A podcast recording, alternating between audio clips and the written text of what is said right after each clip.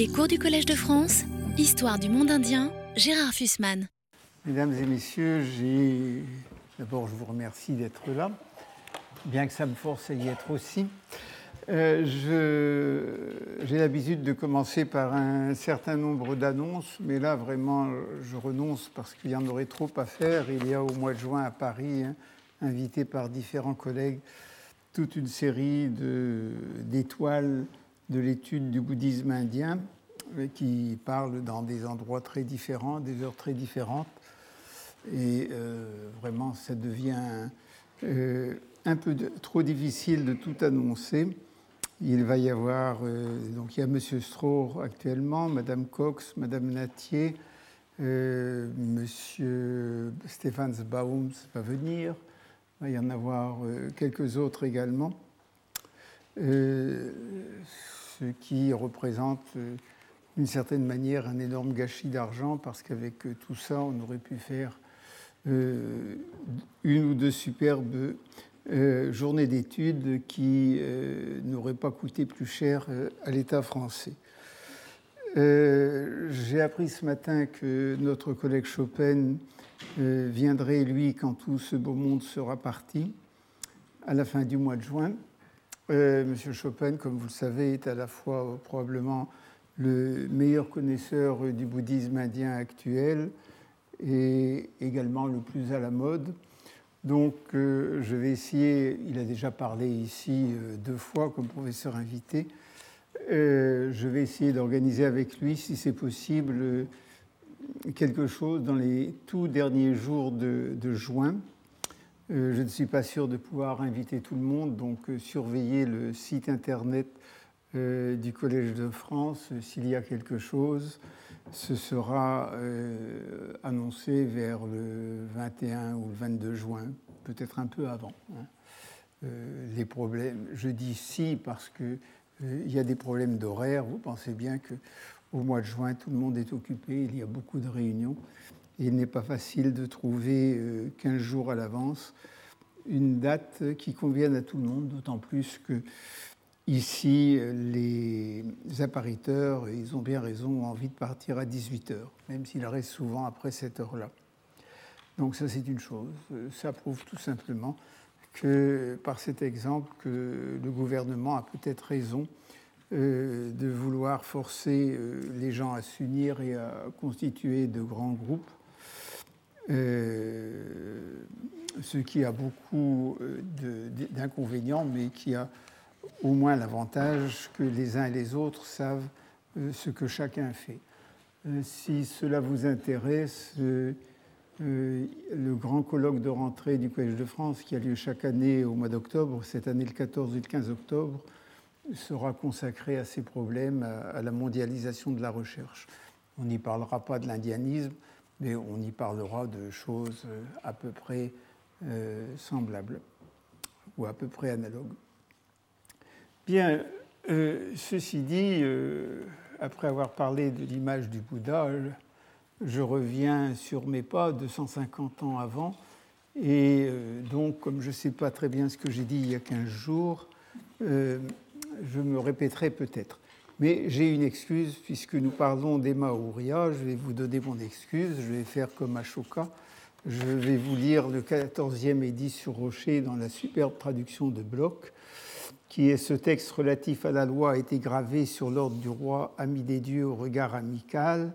Il existe en abrégé, en moyen et en développé, c'est à peu près euh, ce que je pourrais dire de, de mon œuvre entre cours et articles car tout n'est pas réuni partout, car vaste est mon empire, ça je ne peux pas le dire, et j'ai fait graver beaucoup et ferai euh, toujours beaucoup graver, ça non plus je ne peux pas le dire. Il y a là beaucoup de redites à cause du charme de certains sujets pour que l'on s'y conforme. Il s'y trouvera parfois gravé des parties imparfaites, soit par omission d'un détail ou faute de considérer le fond ou par erreur du graveur. Donc vous choisirez la raison de mes excuses, mais si je me répète, ce n'est pas parce que je suis déjà gâteux. Je suis peut-être déjà gâteux, mais euh, ce n'est pas la raison pour laquelle je me répète. Euh, je vous avais donc euh, donné euh, les dates des trois grands souverains Maurya, Chandragupta qui a fondé l'empire, Bindusara que les Grecs appellent Amitrokates qui a, sans doute été son fils, et Ashoka, le petit-fils, avec des dates dont la précision ne doit pas faire illusion puisqu'elles sont euh, reconstitués à partir euh, d'éléments hétérogènes, mais qui, à 4 ou 5, près, ou, à 4 ou 5 ans près ou 10 ans près, peuvent être considérés comme exacts. Chandragupta aurait régné euh, de 313 à 289, ce qui repose sur l'acceptation d'une donnée des Puranas que d'habitude nous refusons. Bindusara aurait régné de 289 à 261 et euh, Ashoka aurait régné à peu près de 261 à 227. Euh, vous voyez que l'un a régné 24 ans, l'autre 28, l'autre 40 ans. Euh, c'est peut-être un peu beaucoup. Et il n'est pas exclu qu'il ait manqué, qu'il y ait eu un ou deux rois de plus, car s'il n'y avait pas les textes grecs, on ne serait pas sûr qu'il y ait eu Bindusara. Et après tout, Amitrokates n'est peut-être le, fils ou le père de Bindusara. Vous voyez, nous sommes dans les incertitudes. Ce n'est pas parce que tout le monde dit que la succession c'est Chandragupta, Bindusara, Ashoka qu'il n'y a pas eu un ou deux rois intermédiaires. Et puis, euh, les choses sont trop belles puisqu'on nous présente Chandragupta comme un roi hindou, Bindusara comme un roi Jain et Ashoka comme un roi bouddhiste, ce qui là est vrai. Mais enfin, euh, la succession des trois religions paraît trop belle pour être vraie. Je vous ai dit que la chose essentielle que nous savions euh, de Chandragupta, c'est que son premier ministre, qui l'a aidé à conquérir le pouvoir, passe pour être Kautilia, euh, qui passe lui-même euh, pour être l'auteur de l'Arthashastra, dont nous avons maintenant une excellente édition en anglais de 1960 et qui est peut-être même une traduction française dans la Pléiade, en tout cas M. Malamoud devait en publier une. Et c'est au, règne de Chandragupta que se rapportent les fragments de Mégastène qui euh, décrivent euh, le billard sous son règne. comme ces choses-là sont très faciles à lire en français, euh, je vous les laisse. L'autre chose que nous savons de Chandragupta, c'est qu'il obtint l'Arakosi, c'est-à-dire la province de Kandahar, ici, en Afghanistan. Euh, si vous suivez un peu l'actualité, vous devez savoir où c'est. Euh, euh, du roi Séleucide Séleucos Ier, qui était venu reconquérir les provinces indiennes qu'Alexandre avait conquises et qui, après le départ d'Alexandre, s'était soulevé et puis était arrivé au pouvoir de Chandragupta. Ça, ça s'est par euh, un traité de paix dans lequel euh, Chandragupta obtenait euh, l'Arakosi et les Grecs un traité d'épigamia. Alors je vais revenir un instant là-dessus, mais avant, je voudrais vous montrer un peu quel a été ce qu'on peut savoir de l'empire de l'empire de Chandragupta. Vous avez là une carte que j'ai faite ou que j'ai fait faire euh, lorsqu'on comparait euh, les empires indiens. Et à gauche, vous avez les limites de l'empire d'Ashoka, que nous connaissons parfaitement, parce que ces limites correspondent à une série d'inscriptions, celle de Kandahar dont je parlerai, celle du Larman en Afghanistan, si vous préférez pour le Djelabad, celle de Chabasgari euh, euh, dans la province du Nord-Ouest, ici, celle de Mansera euh, également dans la province du Nord-Ouest du Pakistan, celle de Kalsi sur le Haut-Gange, là en République indienne. bon, il y en a évidemment dans le centre de l'Inde et dans le sud de l'Inde, vous en avez toute une série. Et les traits que vous voyez sur la carte représentent l'extension absolument sûre de l'empire Maurya, qui a peut-être été plus grand. Ce que l'on vous montre, c'est cet empire tel que dessiné par la répartition des inscriptions, dont un certain nombre ont certainement été placés sur la frontière, en particulier euh, celle du Larman, euh, celle de Chabasgari, celle de Kalsi, celle de Mansera et toutes celles du sud. Cet empire euh, Maurya, nous le savons par a été en grande partie hérité par Ashoka, et nous le savons de façon sûre parce que l'un des édits les plus célèbres euh, d'Ashoka euh, nous dit qu'à la suite de la conquête du Kalinga, dans la dixième année de son règne, il a été tellement pris de remords euh, qu'il est devenu un fidèle bouddhiste. Je peux vous le dire, c'est un très beau texte, un texte célèbre. Il y a très peu de, il y a très peu de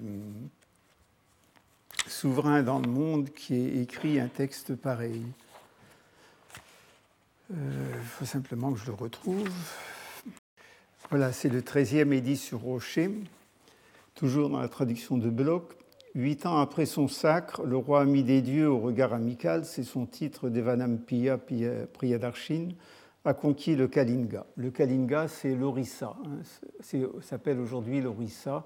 C'est, euh, pour ceux qui se promènent dans cette région, la région de Puri et de Bhubaneswar.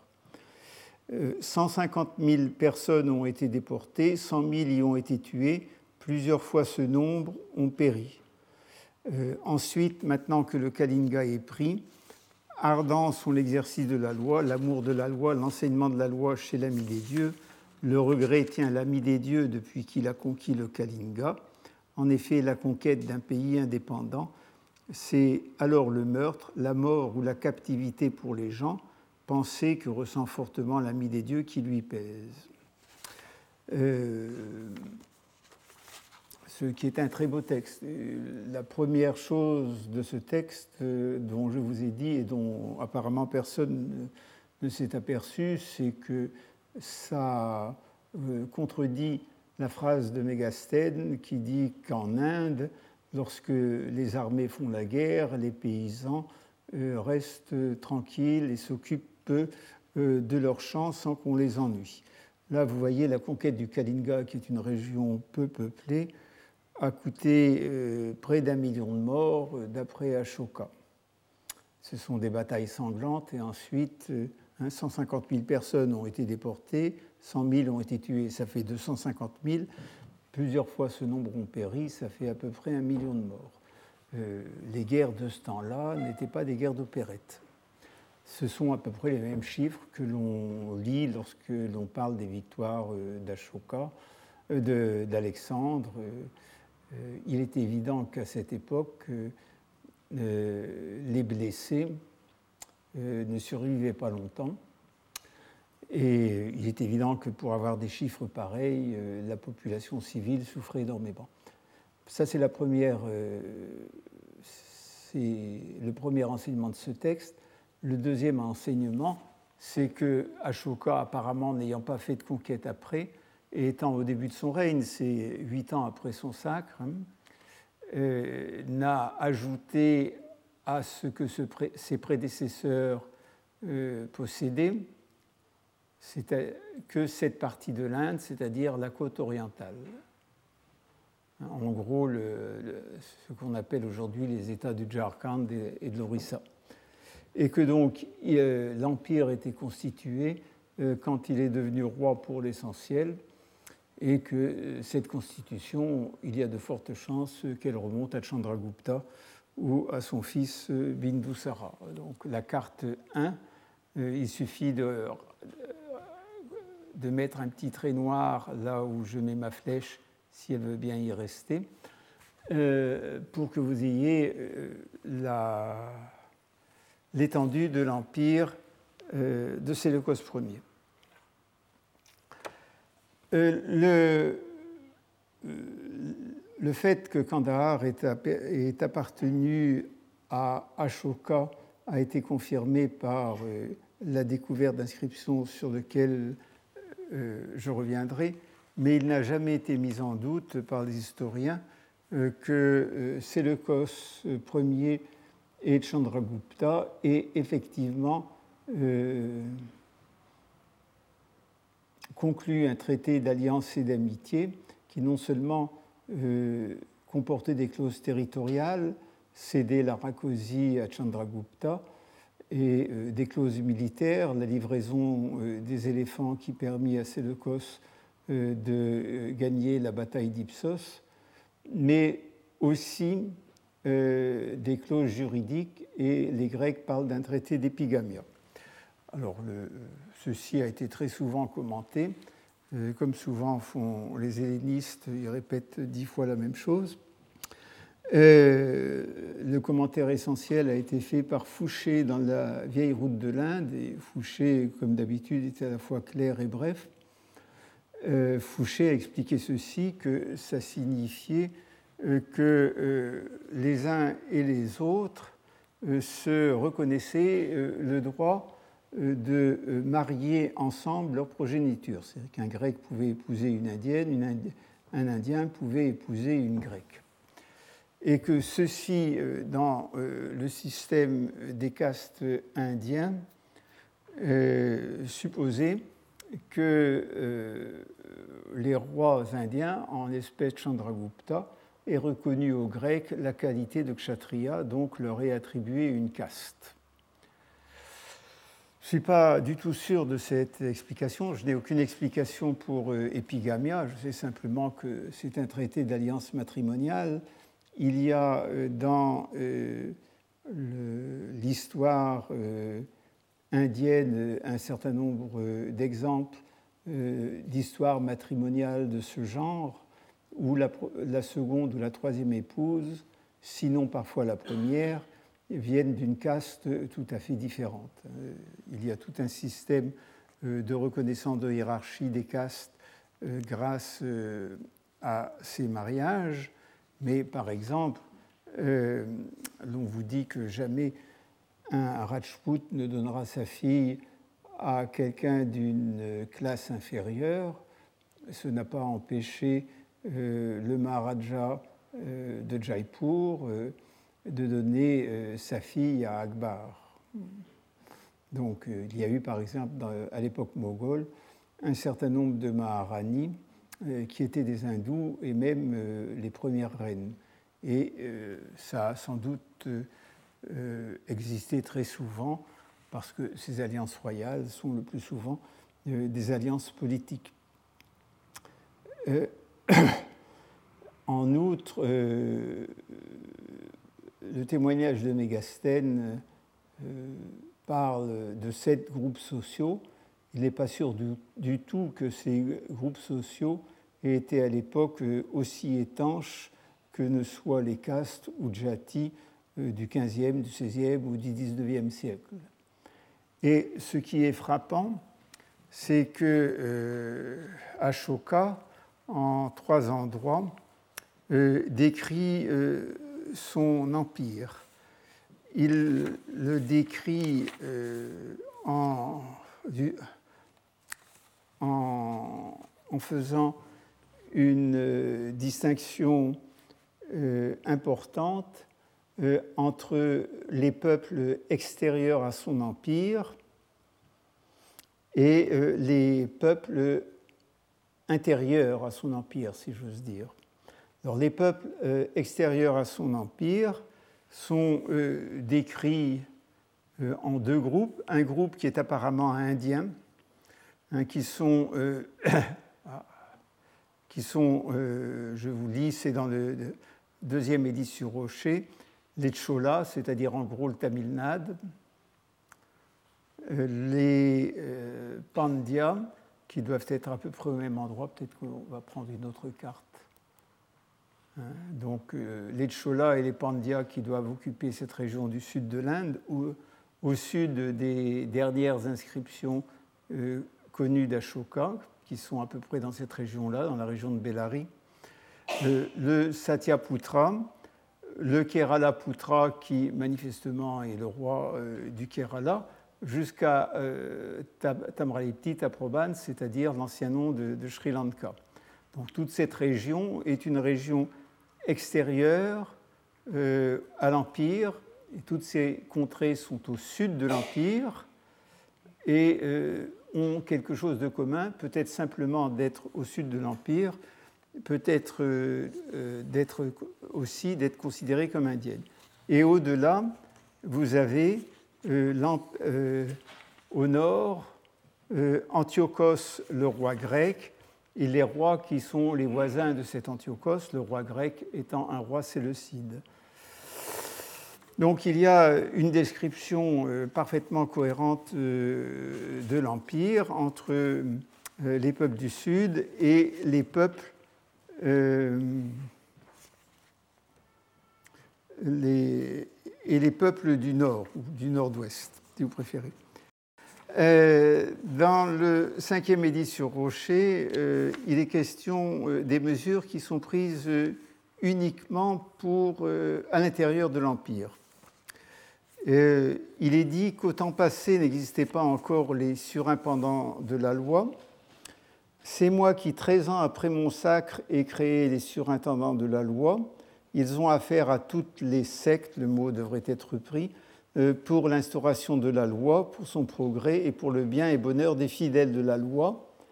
Et euh, ces, euh, ces, fidèles de la loi sont considérés comme étant les Grecs, probablement les, disons, étant les Yona, probablement les gens de la région de Kandahar, peut-être certains de la région de Bombay, les Cambodgiens, qui euh, sont des peuples qui euh, vivent euh, dans l'Hindoukouche, les Gandhariens, c'est-à-dire les gens de la province de Peshawar, les Rishtika, les Piténika, dont on ne sait pas très bien qui ils sont, et autres occidentaux.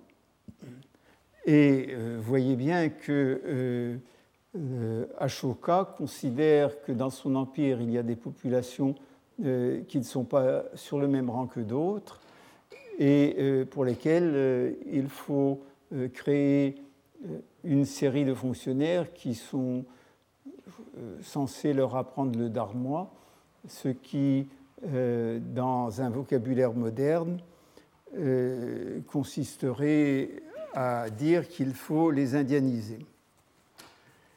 Et si euh, l'on cherche à savoir euh, euh, qu'est-ce que c'est que ce, ce dharma qu'ils sont censés leur apprendre et pourquoi ils ne sont pas considérés comme indiens, eh bien, il y a une indication dans le 13e édit sur Rocher, c'est vraiment varié aujourd'hui. Hein il y a une indication dans le 13e édit sur Rocher qui vous dit Et il n'y a pas de pays où ne se trouvent ces groupes, à savoir Brahman et Shraman, sauf chez les Grecs. Sauf chez les Grecs. Donc, ce qui distingue euh, les, euh, les, Grecs euh, des Indiens à l'époque, c'est essentiellement qu'ils ne connaissent pas le groupe des brahmanes, qu'ils ne connaissent pas non plus les ascètes errants, ce qui n'est pas tout à fait vrai parce qu'à la rigueur, Diogène pourrait être considéré comme un ascète errant, mais c'est ça la grande différence. Et la différence est là, contrairement à, tous les textes indiens euh, de droit, il n'est pas du tout question euh, de caste, ni de mélange des castes, ni de mélange des varnas, ni, et encore moins des jati. Ashoka n'en parle jamais. Euh, ce n'est pas que ça existait, mais probablement c'était beaucoup moins rigide euh, qu'aujourd'hui ou qu'au XIXe siècle ou qu'au XVIe siècle. Et c'est pour ça que je ne suis pas sûr que le traité d'Epigamia euh, ait consisté à attribuer une caste aux Grecs. C'est tout simplement une reconnaissance de l'égalité de prestige entre le roi grec et les couches supérieures de son empire et l'empereur indien et les couches supérieures euh, de son empire. Ceci dit, ça peut se discuter. Mais le témoignage des inscriptions d'Ashoka, lorsqu'on les lit avec un œil politique, est quand même assez clair.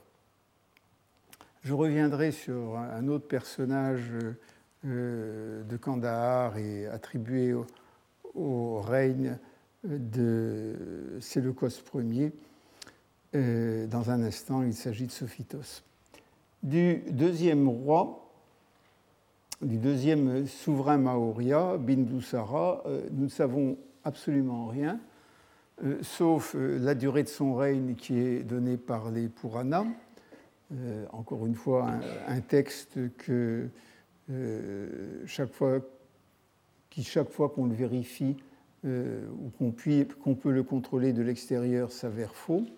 Et puis le fait, d'après les Grecs, qu'il ait reçu deux ambassadeurs, un euh, d'Antiochos Ier, c'est-à-dire le roi Séleucide, qui s'appelait Deimachos, et l'un de Ptolémée le second, c'est-à-dire le roi grec d'Égypte, qui s'appelait Dionysos, ce qui vous donne une indication euh, de euh, l'importance de l'Inde pour euh, les souverains hellénistiques de l'époque.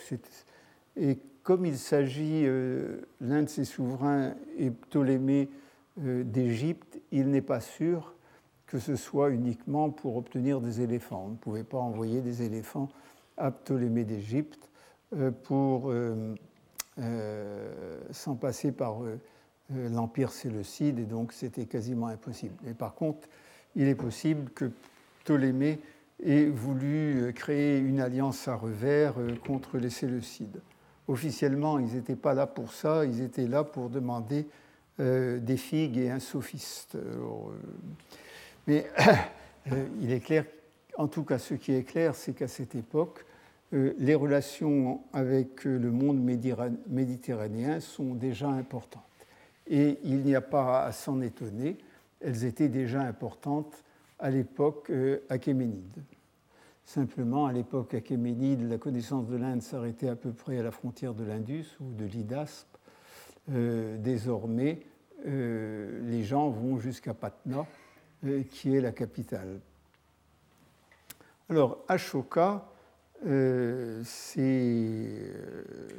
est connu essentiellement par, euh, euh, enfin, C'est donc le souverain grec ancien que l'on euh, connaît le mieux par une série d'inscriptions qui se trouvent sur toute l'Inde et qui sont le témoignage d'une certaine mégalomanie, bien qu'il soit devenu bouddhiste il y a peu de souverains qui est autant inscrit. ce, qui ce, qui rachète un peu euh, Ashoka, c'est que ces inscriptions sont très moralisantes, qu'il raconte euh, absolument euh, à peu près partout euh, sa conversion au bouddhisme et qu'il indique les mesures qu'il a prises pour le bien, en partie matériel, mais surtout moral euh, des gens. L'une de ces inscriptions euh, est extrêmement importante puisqu'elle nous indique euh, qu'il a envoyé un certain nombre d'ambassadeurs dans les pays hellénisés et que euh, ceci, nous verrons euh, la signification que ça a du point de vue indien, mais euh, c'est ce qui a permis de fixer de manière sûre, à quelques années près, et la chronologie d'Ashoka et par déduction celle de Chandragupta et celle de Bindusara. C'est un passage du 13e édit sur Rocher. Or, la victoire que l'ami des dieux considère comme la première de tous, c'est la victoire de la loi, Quant à lui, l'ami des dieux l'a remporté ici et sur les frontières jusqu'à 600 lieues. Euh, c'est probablement, il faut comprendre, au-delà de 600 lieues. Euh, là où est le roi grec Antiochos, et plus loin qu'Antiochos, quatre rois, Ptolémée, Antigone, Magas et Alexandre. Alors, ces rois ont été identifiés depuis très longtemps. Antiochos et Antiochos II, le Séleucide de Syrie, qui régnait entre 261 et 246. Ptolémée, c'est Ptolémée II, Philadelphe d'Égypte, qui régnait entre 285 et 247. Magas de Cyrène, qui est mort en 258. Et puis Antigone, c'est peut-être euh, euh, Antigone Gonatas de Macédoine, qui est 267-239. Quant à Alexandre, on se demandait qui c'était. On pensait en particulier Alexandre euh, d'Épire, qui, donc ce qui nous emmène en Yougoslavie, 272-256, ou Alexandre de Corinthe, ce qui nous emmène en Grèce, c'est-à-dire 252-244. En tout cas, les dates sont cohérentes euh, c'est aux alentours euh, de 260, alors que le 13e édit sur Rocher est daté de, commence par une référence à la 8e année du, sacre, mais en fait est daté de beaucoup plus tard. Alors, euh, la seule chose nouvelle qui est sur ces quatre roi, c'est que le dénommé Alexandre, euh, maintenant, n'est plus considéré comme Alexandre d'Épire ni Alexandre de Corinthe, ce qui est dommage parce que ça aurait montré une connaissance du monde hellénistique très à l'ouest, quasiment jusqu'à la péninsule italienne.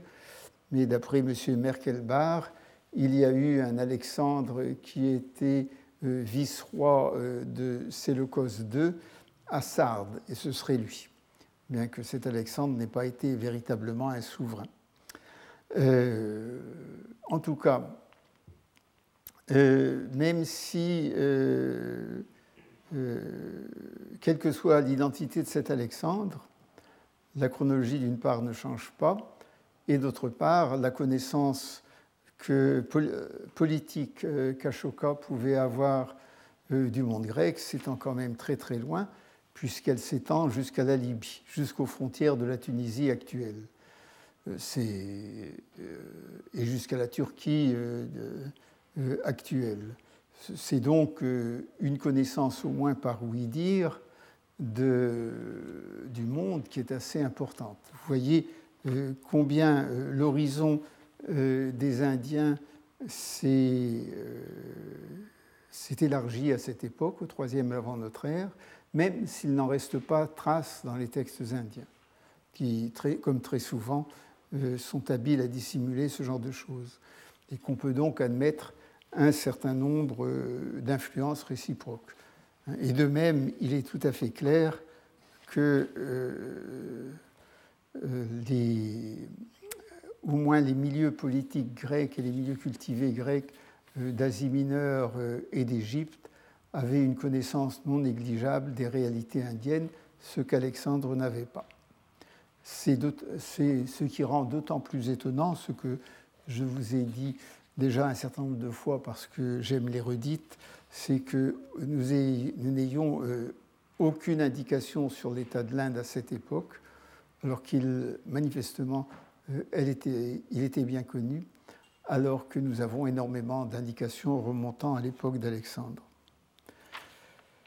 Si l'on reprend le, texte de ce célèbre 13e édit sur Rocher, et je vais vous le relire euh, une deuxième fois, euh, c'est ceci. Or, la victoire que l'ami des dieux considère comme la première de toutes, c'est la victoire de la loi. Quant à lui, l'ami des dieux l'a remportée ici et sur les frontières jusqu'à 600 lieues, là où est le roi grec Antiochus, et plus loin qu'Antiochus, quatre rois, Ptolémée, Antigone, Magas Alexandre, et au sud les Cholas, les Pandya jusqu'à Daprovane. Et, et, de même, et de même, ici dans l'Empire, les Grecs et Cambodgiens, Nabaga et Nabapanti, Bodja et Pinika, Andra et Parinda, partout, on se conforme à l'enseignement de la loi de l'ami des dieux là même où les envoyés de l'ami des dieux ne vont pas, en entendant parler de la conduite selon la loi, des préceptes et de l'enseignement de la loi de l'ami des dieux, on se conforme à la loi et on s'y conformera. Si vous lisez ça avec euh, un œil d'helléniste, euh, c'est tout simplement que M. Ashoka est un mégalomane et qu'il se vante de choses qu'il n'a certainement pas faites. Si vous le lisez avec euh, un œil d'indianiste, la conclusion est tout à fait différente. Il est tout à fait clair que Ashoka a une conception de la royauté que l'on trouve depuis longtemps dans les textes indiens et en particulier dans les textes bouddhiques, selon lesquels il y aura un, un âge d'or où le bien se répandra euh, sur la Terre lorsqu'il y aura un empereur universel, ce qu'on appelle un chakravartin. Et il y a deux types de chakravartin, un chakravartin inférieur qui euh, acquiert la royauté universelle euh, par la guerre et par le fer. Ce sont, plus tard, ce seront les, les Guptas qui se vanteront d'avoir fait ça, par exemple, et puis tous les petits rois, tous les petits rois de l'Inde du Sud.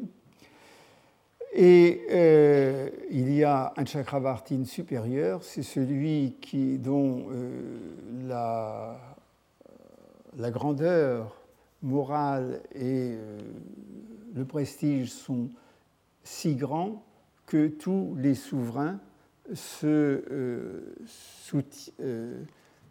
se soumettent immédiatement à son pouvoir. Et c'est exactement ce que dit Ashoka dans le, euh, troisième, dans le 13e édit, il parle de, Dharma Vijaya, de la victoire, hein, de la victoire du Dharma, c'est-à-dire la victoire euh, du Chakravartin supérieur, qui uniquement par son enseignement et son exemple euh, conquiert le monde, et il dit que grâce à lui, le Dharma a conquis le monde entier, c'est-à-dire s'est soumis à sa volonté c'est un trait de, mégalomanie comme euh, on en a peu vu, mais euh, les, inscriptions indiennes ne sont pas dénuées de mégalomanie lorsqu'il s'agit de prachasti royal. En tout cas, il est tout à fait clair que Ashoka, bien qu'il n'ait jamais pris comme titre que celui de Raja, euh, se considérer comme euh, le souverain du monde avec deux parties. Euh, l'une, son domaine propre, qui, est, qui sont les peuples qui sont à l'intérieur de l'Empire, dont certains sont des peuples exogènes, comme, comme les Grecs et d'une certaine manière les Gandhariens, et puis tout ce qui est en dehors de l'Empire, qui obéit à ses ordres sans en faire partie, c'est-à-dire sans payer tribut et euh, sans payer l'impôt. Euh, je vous ai lu euh, un certain nombre de, donc de, passages dans la traduction de Bloch. Cette traduction de Bloch a été imprimée en 1950 et elle remonte essentiellement à l'édition des Édits d'Ashoka donnée par Ulch dans les années 20. Euh, elle n'est pas encore dépassée. Il y a eu beaucoup de travaux, euh, mais euh, le seul qui vraiment fasse date est le livre de M. Falk, paru il y a deux ans, qui s'appelle Ashoka Sites and Artifacts. C'est une rupture conceptuelle, le livre de Falk, euh, qui n'étonne pas les Européens, mais par rapport à l'Inde, c'est une rupture euh, euh, conceptuelle parce que ça va à l'encontre des, des habitudes indiennes. Il faut quand même voir quelle est la quelle est l'ampleur de l'Inde? Euh, le service épigraphique indien a changé plusieurs fois euh, de place. Il était une fois, il était euh, à Calcutta, il a été dans la région de Dehradun et il a été dans la région d'Uttakamun. Vous voyez, toujours à l'extérieur. il n'y avait, si vous voyagez en Inde, vous verrez encore maintenant, vous verrez que le réseau routier n'est pas extraordinaire et que les trains sont relativement lents. Et ils étaient également très chers. Donc le résultat, c'est que les épigraphistes travaillaient euh, dans leur bureau, et sans avoir jamais vu les sites, et en ayant comme, comme document que des estampages pris par des, des, amateurs, souvent des fonctionnaires britanniques, et envoyés à Calcutta ou envoyés maintenant à Otakamon pour déchiffrement. Euh, sans avoir jamais vu ni les sites ni les pierres. Alors ça a fait, bon, les estampages c'est quelque chose de très très bien, euh, mais quand vous regardez la pierre euh, d'un peu près, parfois vous voyez des choses qui ne sont pas sur l'estampage. Par ailleurs, les estampages au XIXe siècle et même jusque dans les années 40 étaient bien meilleurs que n'importe quelle photo. avec les progrès des optiques et de la photographie, parfois on obtient euh, en lumière rasante euh, par la photographie euh, des détails que l'on ne voit pas sur les estampages et que l'on doit contrôler par les estampages parce que la lumière rasante est en même temps une lumière déformante. Alors le projet de, Falk a été simple, ça a été d'aller revoir tous les sites d'inscription d'Ashoka et d'abord de les situer géographiquement, de dire où c'était, ce qui n'était pas facile pour certains d'entre eux, euh, de montrer le paysage, d'essayer d'expliquer pourquoi il y avait euh, des inscriptions d'Ashoka en cet endroit, ce qui n'est pas toujours euh, facile. C'est une des parties où l'on peut discuter le plus facilement ces affirmations. De revoir les inscriptions sur place, ce qui a amené pas mal d'améliorations de détails et parfois des améliorations euh, tout à fait substantielles, et puis euh, de les photographier et même euh, de les filmer. Et le résultat, c'est cet album publié à Berlin il y a deux ou trois ans, et qui en plus, comme il a été subventionné par le gouvernement allemand, n'est pas très cher. Et ça, effectivement, si nos collègues indiens pouvaient se remettre à publier des inscriptions, il y en a des, euh, des dizaines de milliers qui sont inédites, je ne dirais pas d'Ashoka, mais euh, des souverains ultérieurs, et surtout à aller sur place, essayer de voir le paysage, essayer de comprendre pourquoi les inscriptions sont là. Ce serait une grande. Euh, ce serait vraiment un grand avantage et une grande avancée scientifique.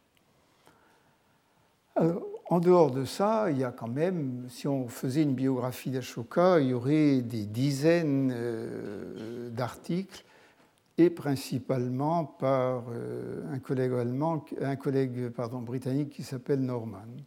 Moi, personnellement, euh, les articles de M. Norman, je n'y accorde pas beaucoup d'importance.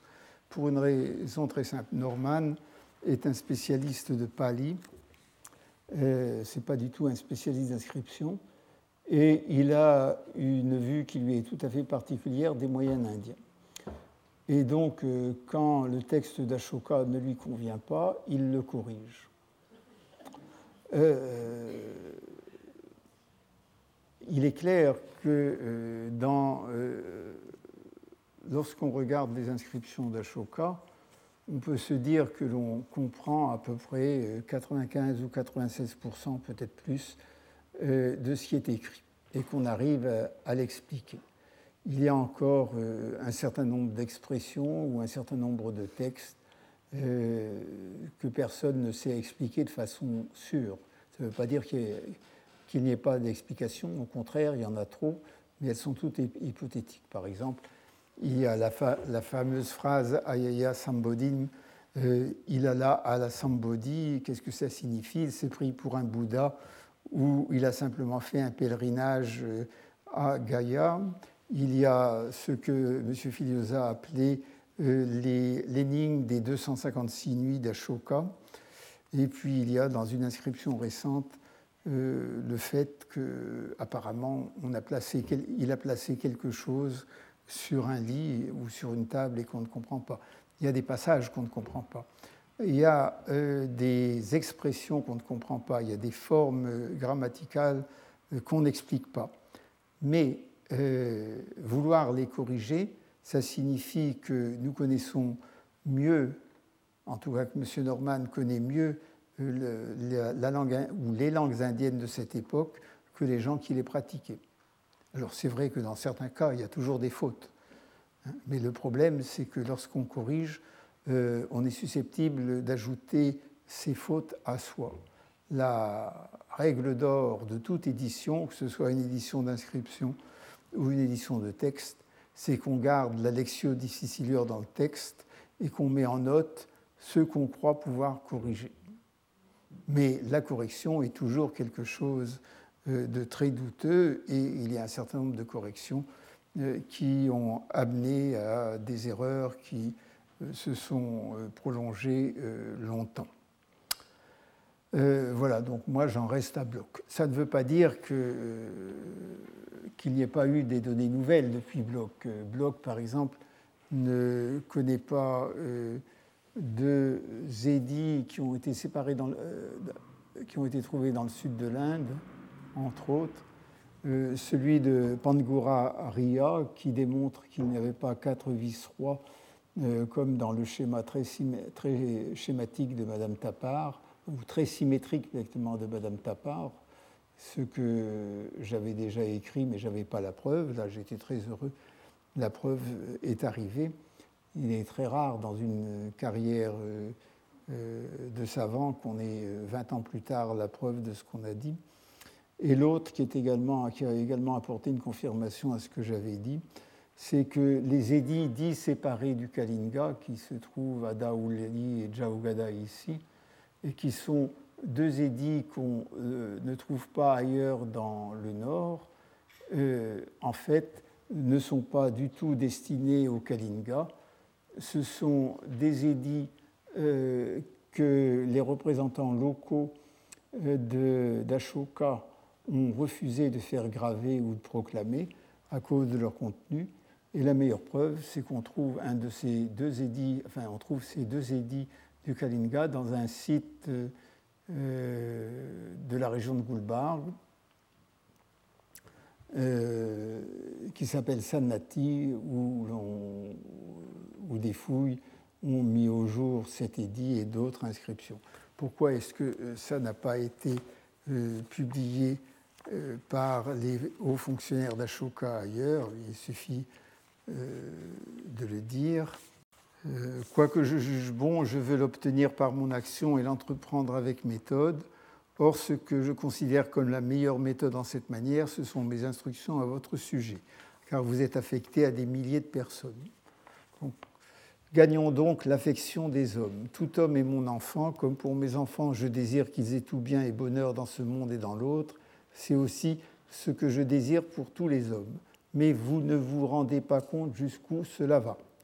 Ou bien isolé parmi mes gens s'en rend compte, mais alors même partiellement, pas en entier. Réfléchissez-y vous aussi qui êtes bien pourvu dans vos fonctions. En d'autres termes, vous ne m'obéissez pas et si ça continue, je vous fais sauter. Hein, c'est exactement ça. Euh, c'est pourquoi vous devez vouloir pratiquer l'impartialité mais elle ne se pratique pas avec des penchants comme la jalousie, l'irascibilité, la cruauté, la précipitation, l'obstination, la paresse, la lassitude. Il faut vouloir échapper à ces penchants. Or, le principe de tout cela, c'est d'éviter l'inconstance et la précipitation dans l'exercice de vos fonctions. Euh, dans l'exercice de vos fonctions, il faut bouger, se remuer et aboutir. Et de la même façon, qui juge cela bon doit vous dire, penser, etc.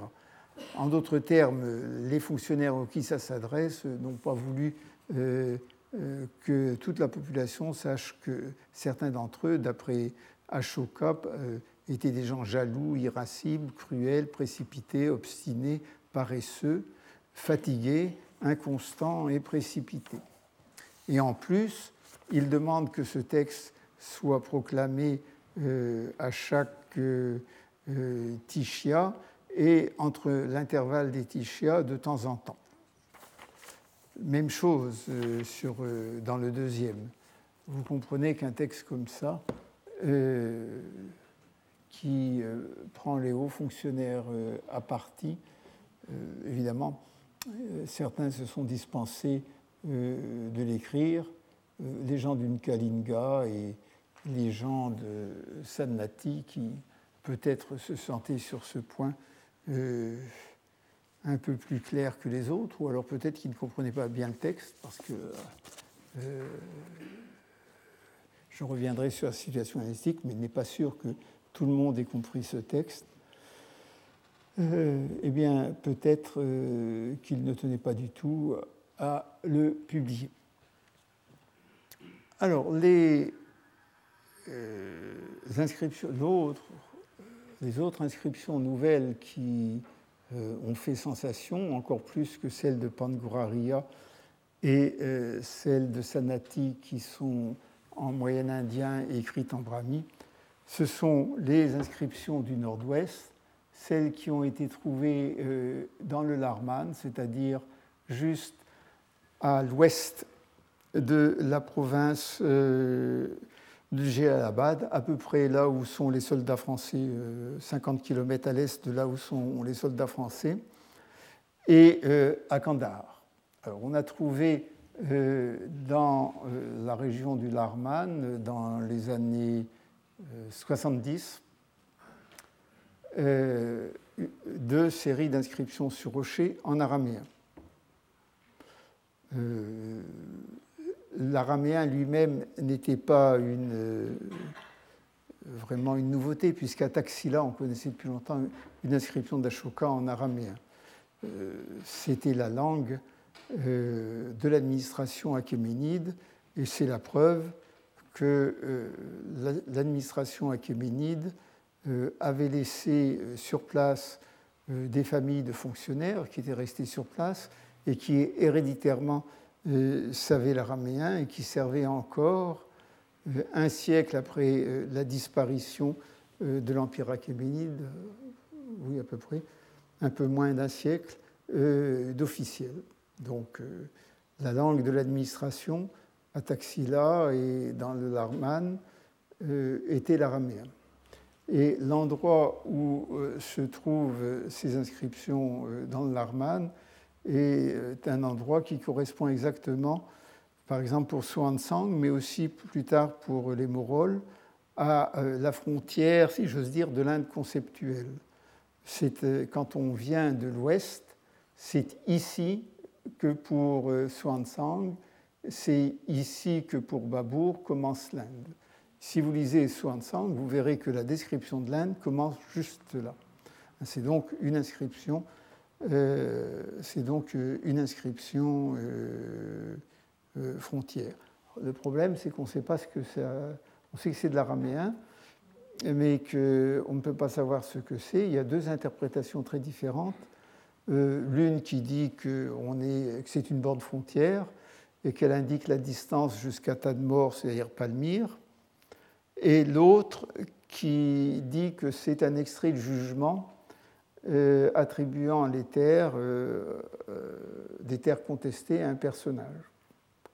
Moi, je ne suis pas araémologue, si j'ose dire, et en plus, les collègues qui ont proposé ces deux interprétations très contradictoires sont tous très connus et très respectables dans le monde des sémitologues, et donc je ne peux pas vous dire ce que c'est. Ce qui m'intéresse, c'est simplement que c'est une inscription d'Ashoka en araméen euh, en cet endroit.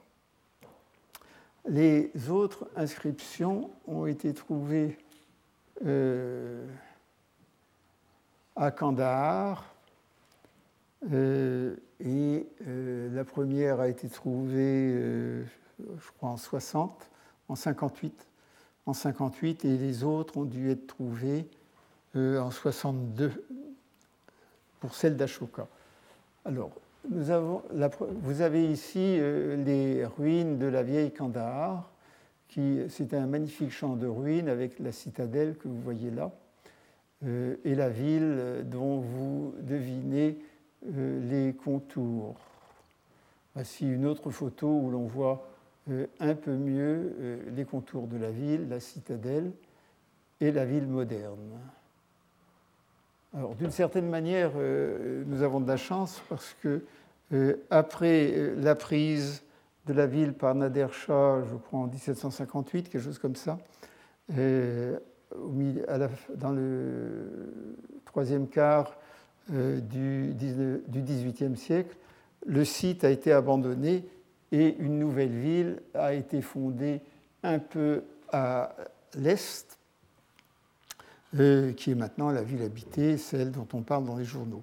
Donc euh, ce site a été laissé complètement à l'abandon et euh, c'est un paradis pour les archéologues, sauf que comme dans toutes les villes qui ont été habitées pendant deux millénaires, puisque la fondation de la ville est à peu près de 700 avant notre ère, vous voyez, ça fait 2400 ans d'existence, vous avez d'énormes couches euh, de destruction avant d'arriver euh, aux couches anciennes. Mais fort heureusement, les paysans qui ont besoin de terre pour ces magnifiques champs sont venus la prendre ici. Donc désormais, on est à peu près au niveau des couches du deuxième siècle. ça a été fouillé par les Britanniques, mais avant que les Britanniques arrivent, euh, il y a un certain nombre de, euh, découvertes qui avaient été faites. La première a été faite, c'est curieux qu'on l'ait fait euh, si tard, ici, à la pointe du Kaitoul, dans une niche qui est célèbre parce qu'il y a une grande, enfin à côté d'une niche qui est célèbre parce qu'il y a une grande inscription de Babour, de l'époque de Babour, et parce que c'est aussi l'endroit où se trouvait euh, le rival d'Abdourahman euh, quand a eu lieu euh, en 1880 la bataille entre cousins, entre, cousins de la dynastie d'Oranie pour le contrôle du, du royaume afghan. C'est une inscription qui est une bilingue, mais pas une bilingue indien-araméen, c'est une euh, bilingue grec et araméen. C'est le premier texte grec et ça reprend euh, le début d'un des, édits séparés sur rocher, en adaptant. Et puis plus tard, on ne sait pas très bien où, a été trouvé probablement ici, selon des dit, mais on n'en est pas sûr, une seconde inscription d'Ashoka qui, elle, n'était pas gravée sur le rocher, mais était gravée sur la paroi d'un euh, édifice euh, et représentait le fameux 13e édit sur rocher où justement on parle des rois grecs. Et euh, donc voici la copie telle qu'elle elle a été, enfin l'estampage tel qu'il a été publié à l'époque dans le journal asiatique. Vous voyez, c'est une parfaite inscription qui est une euh, adaptation très habile en grec, donc euh, du XIIIe euh, Édit sur Rocher. Ça a été superbement commenté par M. Louis Robert. Ensuite, il y a eu d'autres articles complémentaires. Mais c'est la preuve qu'effectivement, jusqu'à Ashoka, les, les Maurya contrôlaient la région de Kandahar, mais c'est aussi la preuve que jusqu'à Ashoka, comme Ashoka le dit, il y avait dans Kandahar euh, une population grecque, peut-être pas toute la population de Kandahar, mais en tout cas une partie euh, de la population de Kandahar était grecque et que c'était une population euh, qui pratiquait un grec tout à fait parfait, comme dans le reste du monde hellénistique, et qui savait parfaitement traduire euh, des termes difficiles, comme par exemple diatribé pour traduire euh, ce que euh, nous traduisons de façon moins bonne en français par secte, alors qu'il s'agit d'école de pensée, ou par exemple ici, Eusebia, la piété pour traduire le mot dharma. ça a été une grande sensation, ça ne nous a pas appris grand-chose sur les Maurya ni sur Ashoka, mais euh, c'est quand même quelque chose euh, qui euh, confirme le contenu des inscriptions d'Ashoka, à la fois l'étendue de l'Empire et également le traitement tout particulier décerné à ces minorités non indiennes qu'étaient les Grecs et les Grecs de Kandahar. Si l'on accepte les, études de M. Norman, dont je vous j'ai dit tout à l'heure ce que j'en pensais. Euh, l'essentiel des, études euh, linguistiques sur euh, les édits d'Ashoka ont été faites avant la guerre, mais pour mais publiés après la guerre, après la Seconde Guerre mondiale. Il y a trois grands noms, l'un très antérieur à la Seconde Guerre mondiale, qui est Sylvain Lévy. le second, c'est Jules Bloch, euh, avec sa superbe introduction aux inscriptions d'Ashoka, et le troisième, c'est Luders, euh, qui, dans euh, son livre posthume sur la langue ancienne du bouddhisme. Ce sont des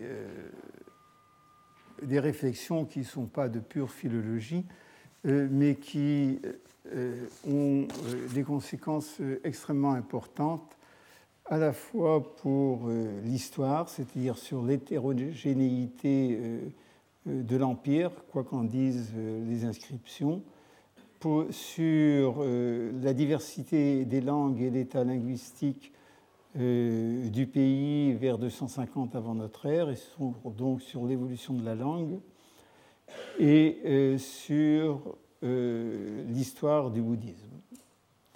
Euh, c'est euh, l'analyse linguistique, euh, philologique de ces textes qui nous renseigne là-dessus. La première des constatations, c'est que chacun de ces édits, bien que le texte lui-même soit pour l'essentiel le même partout, est écrit dans un dialecte différent. C'est un moyen indien, c'est-à-dire euh, une langue que l'on définit, mais euh, de façon très rapide et de façon d'une certaine manière inexacte, simplement de façon imagée, comme étant euh, du sanskrit, de ce qui était devenu le sanskrit au 250 avant notre ère, c'est un moyen indien donc, et euh, à part euh, les textes palis sur lesquels nous reviendrons, c'est le plus ancien moyen indien connu. Et il a cet énorme avantage sur les textes bouddhiques, c'est que les textes sont gravés et que donc nous savons où le dialecte était parlé, en tout cas pour un certain nombre d'entre eux. On peut par exemple montrer très facilement que les textes du Nord-Ouest, Shabasgari, Mansera et dans une moindre mesure Kalsi, euh, sont écrits euh, dans une langue qui allait devenir la Gandhari, euh, non seulement parce qu'à Shabasgari et à Mansera, ils utilisent l'écriture locale qui est la Karoshti, mais parce qu'il y a un certain nombre de traits phonétiques, en particulier la conservation d'un R post-consonantique ou antéconsonantique euh, qui sont particuliers à la Gandhari et qui n'existent plus ailleurs. Euh, pour euh, d'autres textes, par exemple ceux de la région de Patna et de ce centre, montrent la fameuse caractéristique de la Magadhi, c'est-à-dire le fait que le Ra et le La sont confondus et sont écrits là, sauf et que donc euh, dans ces textes-là, Ashoka n'est pas un Raja, mais il est un Laja. Euh, pour d'autres textes, euh, les choses ne sont pas très claires. Par exemple, il est difficile de comprendre pourquoi dans la région de Junagar, les, les inscriptions de Girnar euh, sont celles qui euh, sont, euh, du point de vue du Moyen Indien, les plus archaïques, c'est-à-dire les plus proches du sanskrit. On a beaucoup de mal à croire que dans cette région quand même éloignée du cœur de l'Inde parlant indo-arien, des archaïsmes se soient maintenus à tel point qu'on on peut se demander s'il n'y a pas une influence du sanskrit sur la langue.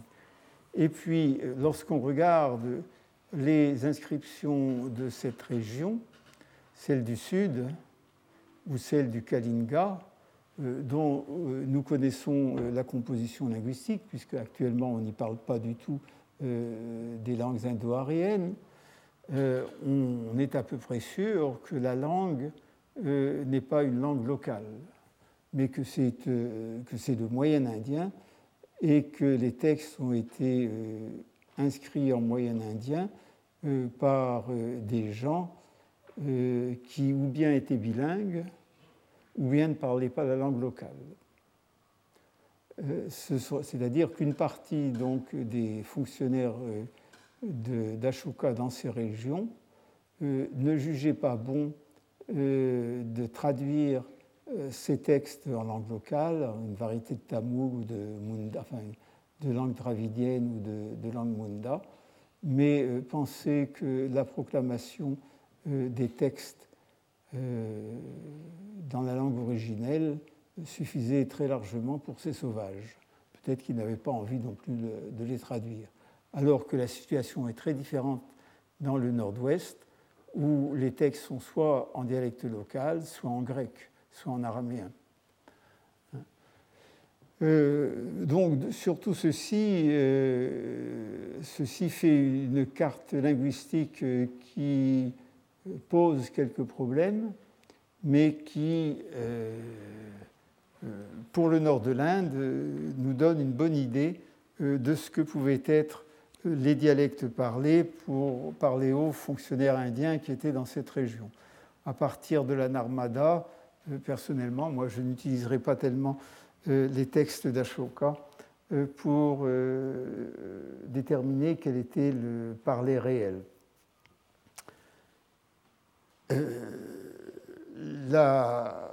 une question qui a beaucoup agiter euh, les philologues, parce que c'est le problème de la transmission des textes, c'est de savoir euh, quel était le texte original. En d'autres termes, comment fonctionnait la chancellerie d'Ashoka, ce qui n'est pas inutile de savoir, y compris pour un historien, puisque Ashoka n'a pas dicté le texte en une quinzaine de dialectes différents pour chaque région. Il a dicté un seul texte. Et donc, on parle très probablement euh, de la région euh, de Patna, de la Magadhi. Hein, de la.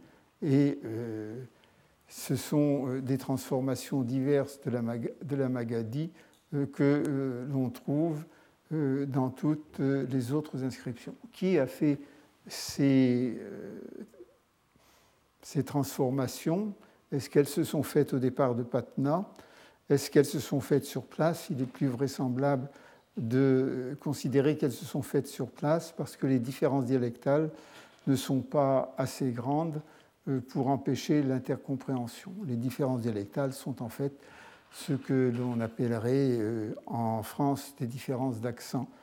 Euh, c'est à peu près la même chose qu'entre du français de Marseille prononcé avec un très fort accent marseillais et du français du Nord pratiqué avec un fort accent lillois. Avec un peu d'habitude, on arrive quand même à s'y reconnaître. Et donc il est probable que cela euh, s'est fait ainsi. Et la grande spécialité de M. Norman, c'était justement à partir euh, des formes locales de retrouver euh, la, la Magadie. Or, la Magadie a ceci de particulier qu'étant la langue du Magadha, elle est censée avoir été la langue dans laquelle le euh, Bouddha prêchait lorsqu'il était au Magadha, et euh, donc euh, la langue d'au moins une majorité des textes bouddhiques anciens.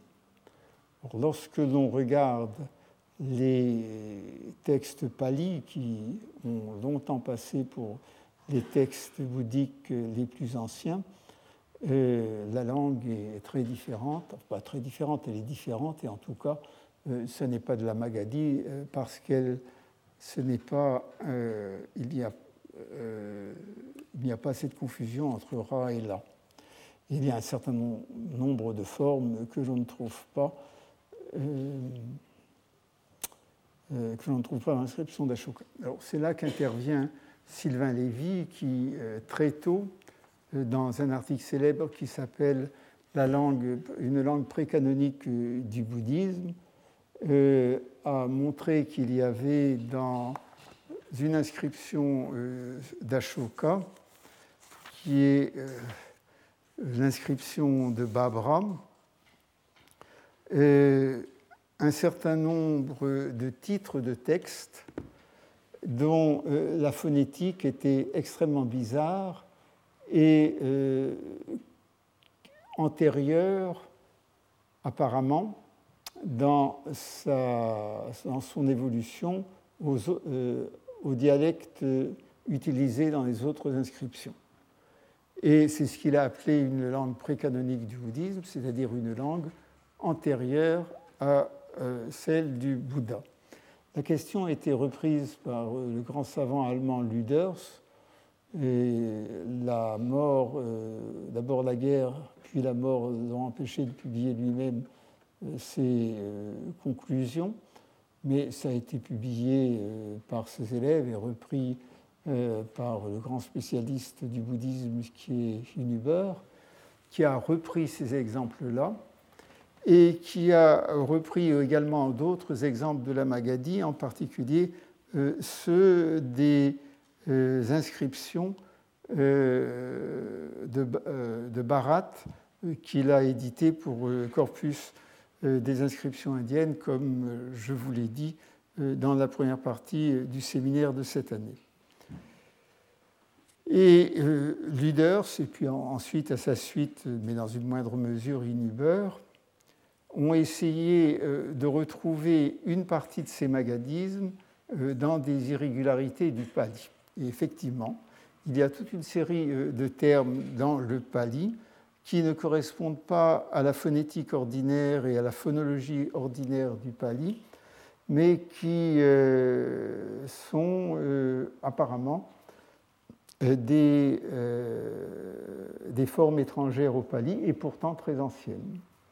Et l'explication qui en a été donnée, et qui n'est pas sans importance pour l'étude du bouddhisme, c'est qu'il y a eu, après euh, la mort et probablement, du Bouddha et probablement de son vivant, une transmission orale très fidèle euh, de ses principaux euh, discours, sermons comme on dit, puisqu'il s'agit de discours religieux, auxquels évidemment par la suite s'en sont ajoutés d'autres, mais que ces sermons euh, ont été transmis euh, dans, euh, non pas dans le langage originel, mais dans le langage de, des populations auxquelles on s'adressait. Et c'était d'autant plus facile que, comme je vous l'ai dit, les différences sont minimes et qu'il faut être un bon grammairien ou un bon phonéticien pour mettre le doigt sur ces différences. Les gens qui transposer euh, le langage du Bouddha dans le langage des dialectes, par exemple situés un peu plus à l'ouest ou un peu plus au sud, ne se rendaient même pas compte qu'il faisait une transposition. L'une de ces transpositions s'est faite en Avanti, c'est-à-dire dans la région euh, de ce qu'on appelle maintenant le Malwa, la région d'Ujjain. Et ça, euh, ce sont les inscriptions d'Ashoka qui ont aidé Uders à le montrer. Et c'est euh, cette version euh, de la région d'Ujjain qui serait venue. Euh, qui, qui, aurait donné le Pali, qui aujourd'hui est considéré comme uniquement réservé à Sri Lanka et de là au sud-est asiatique, mais qui a eu également une très grande importance dans le Tamil Nadu. On a des inscriptions Pali dans le Tamil Nadu. Il y avait des Theravadines dans le Tamil Nadu. Et euh, c'est ainsi que le, pali se serait constitué tout en retenant euh, la dénomination, textile, euh, la dénomination traditionnelle de Magadhi, bien que ça ne l'ait été. Alors ça, c'est une part de la démonstration très simplifiée qui ne tient pas compte de quelque chose qui est très embêtant et que jamais personne n'a vraiment euh, essayer d'expliquer, c'est qu'il existe un autre dialecte qu'on appelle la Magadhi à moitié, l'Arda Magadhi ou la moitié de Magadhi, euh, et qui n'a pas euh, les traits de la Magadhi ni, ni ceux du Pali. Donc je vous renvoie pour ça aux publications importantes de Huber sur le Mittelindisch. C'est là que vous aurez les, les, vues d'ensemble les plus récentes et les plus sensées. Mais dès ce moment-là, est posé le problème de la transmission du bouddhisme et donc de l'état des premiers textes linguistiques mais aussi de quels étaient ces premiers textes. Or, il se trouve par un hasard extraordinaire, on peut dire, que nous avons un texte où Ashoka euh, enjoint à euh, la communauté euh, la lecture d'un certain nombre de textes.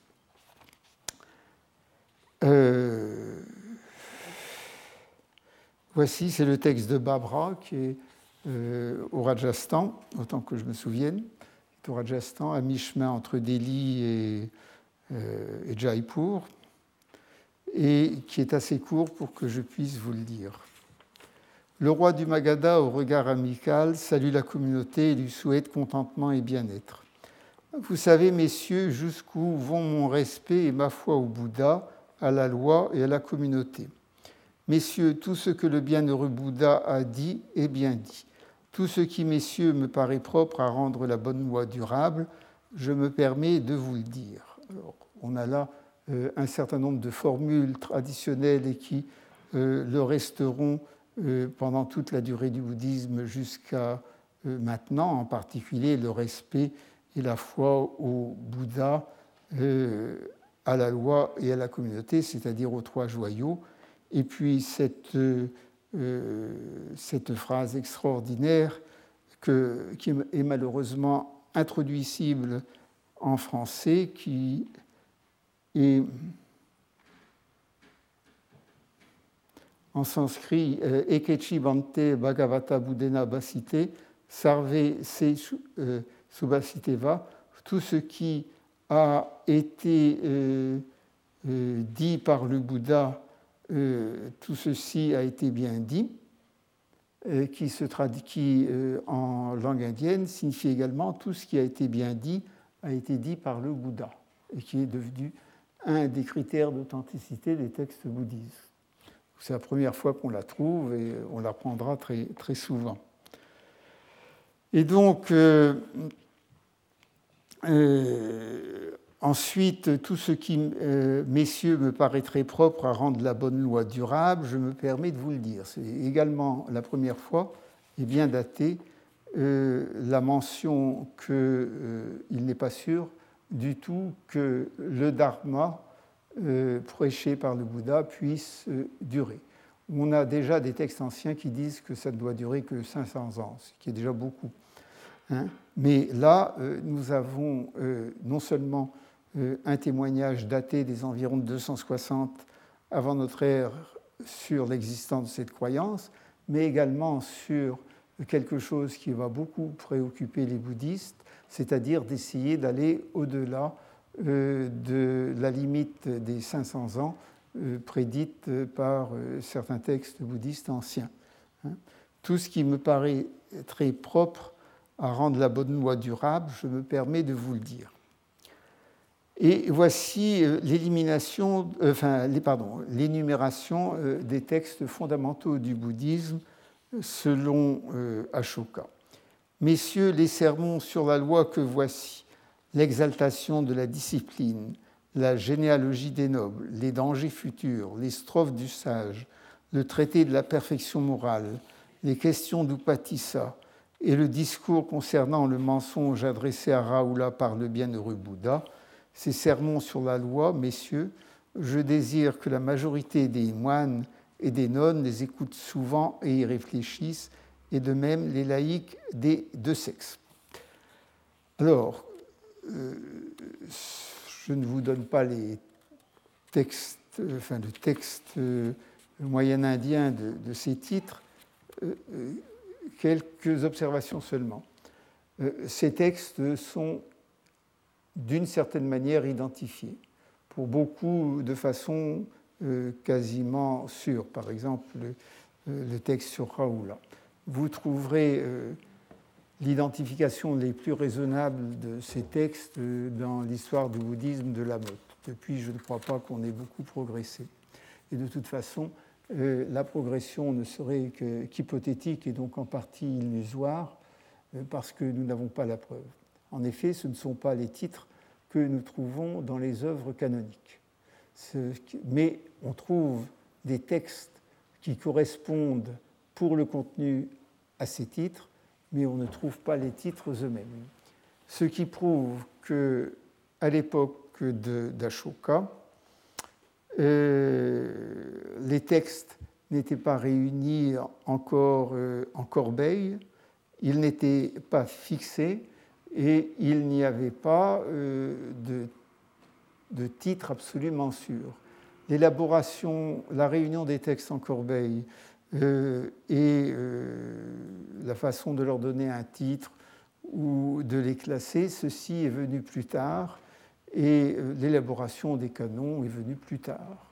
Ceci est déjà dans euh, les textes d'Ashoka et euh, c'est confirmé maintenant de façon très claire, en particulier par les découvertes de manuscrits Gandhari depuis une dizaine d'années et leur publication. Comme je vous l'ai dit, vous avez en ce moment à Paris euh, vous aurez aussi à Paris euh, deux conférences sur ce sujet, enfin deux séries de conférences, l'une par Madame Colette Cox et en ce moment euh, même, en ce moment même, c'est-à-dire à, l'heure où je vous parle, par Monsieur Straur.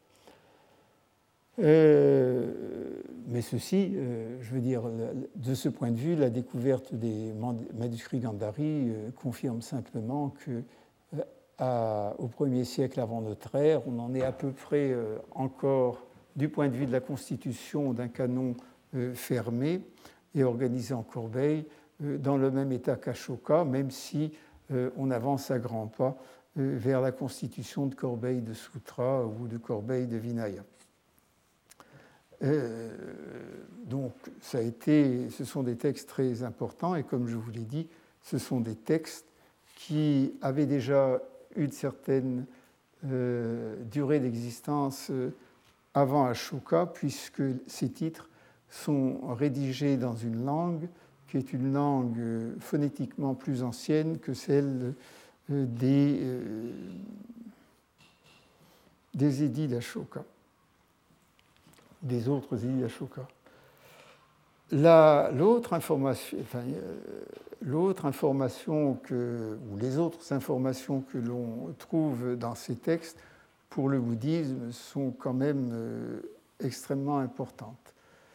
Euh, D'abord parce qu'il y a euh, trois textes spécifiquement bouddhistes, celui de Babra que je viens de vous lire, celui qui est connu comme l'édit du schisme et que l'on a en trois exemplaires à Koshambi, c'était près de Allahabad, à Sanchi, que vous connaissez, et à Sarnath, euh, et qui, euh, entre parenthèses, prouve euh, l'existence du sanctuaire de Sanchi à l'époque d'Ashoka.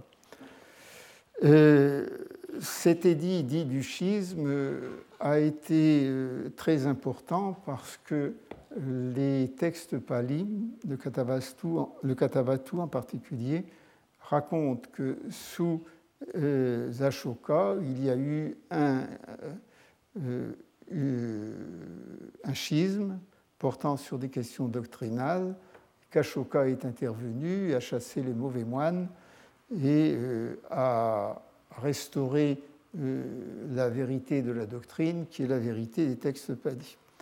Et l'on a longtemps cru que les textes dits du schisme parler de cela. Je vais vous euh, les lire. Euh, en gros, euh, le début est, est, assez partiel. La communauté, le Samga, a été unie pour les, pour les moines et les nonnes. Ceci doit durer avec mes fils et petits-fils autant que lune et soleil. Euh, la communauté ne doit être disloquée par personne. C'est le mot qui est utilisé euh, le mot indien qui est utilisé pour le, et qu'on traduit en général par schisme, samgabeda. Qui brisera la communauté? Moine ou non doit recevoir pour s'habiller des vêtements blancs, qu'on le fasse habiter hors d'habitation. L'ami des dieux parle ainsi qu'un exemplaire pareil reste chez vous, déposé dans la salle de réunion, et déposer un autre exemplaire pareil auprès des fidèles laïcs. Ces fidèles laïcs doivent dire à chaque jeune, c'est-à-dire la situation d'Upavasa, pour cet ordre précis, et à chaque jeune, cet ordre doit être proclamé et prescrit.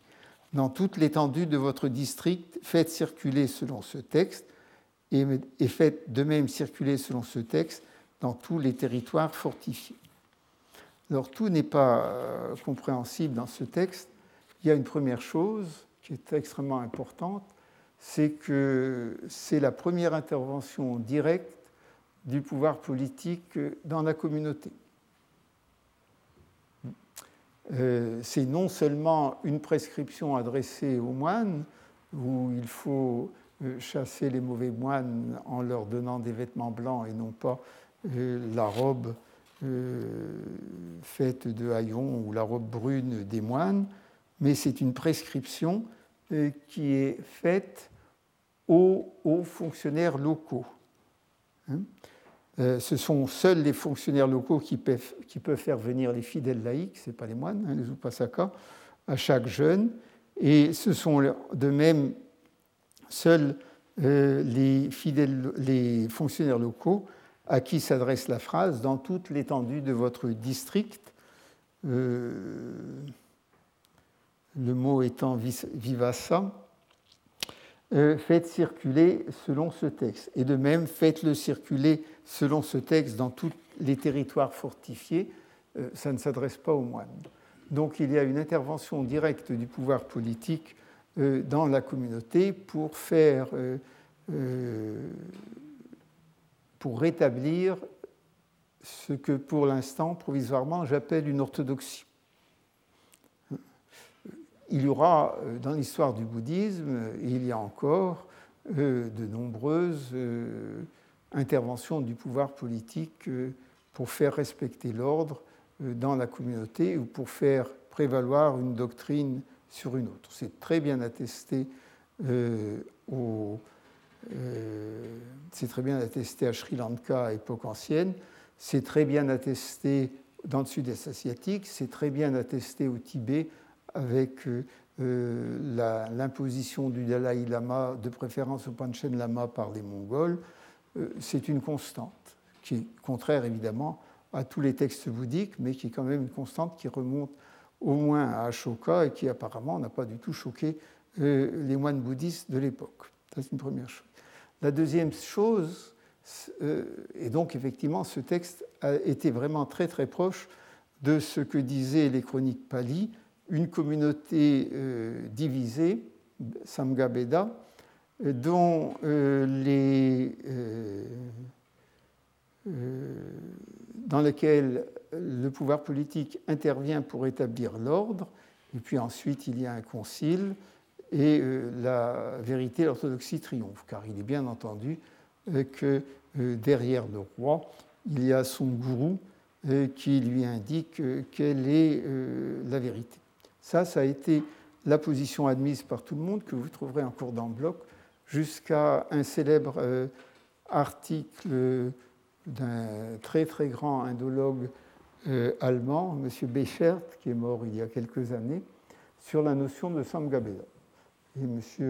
Béchert a fait ce qu'on euh, aurait dû faire avant lui, c'est-à-dire de ne pas traduire tout simplement selon l'étymologie euh, brisure du sangha euh, ou schisme, ce qui revient au même, puisque schisme, c'est simplement brisure du sangha en, gréco-français, mais euh, d'aller voir ce que signifiait concrètement Samgaveda dans les textes de Vinaya, puisque ce sont les textes de Vinaya qui prescrivent ce que doit faire la communauté, et qu'il y a un péché de Samgaveda qui emporte certaines euh, sanctions, et en particulier l'expulsion de la communauté, ce dont il est question ici.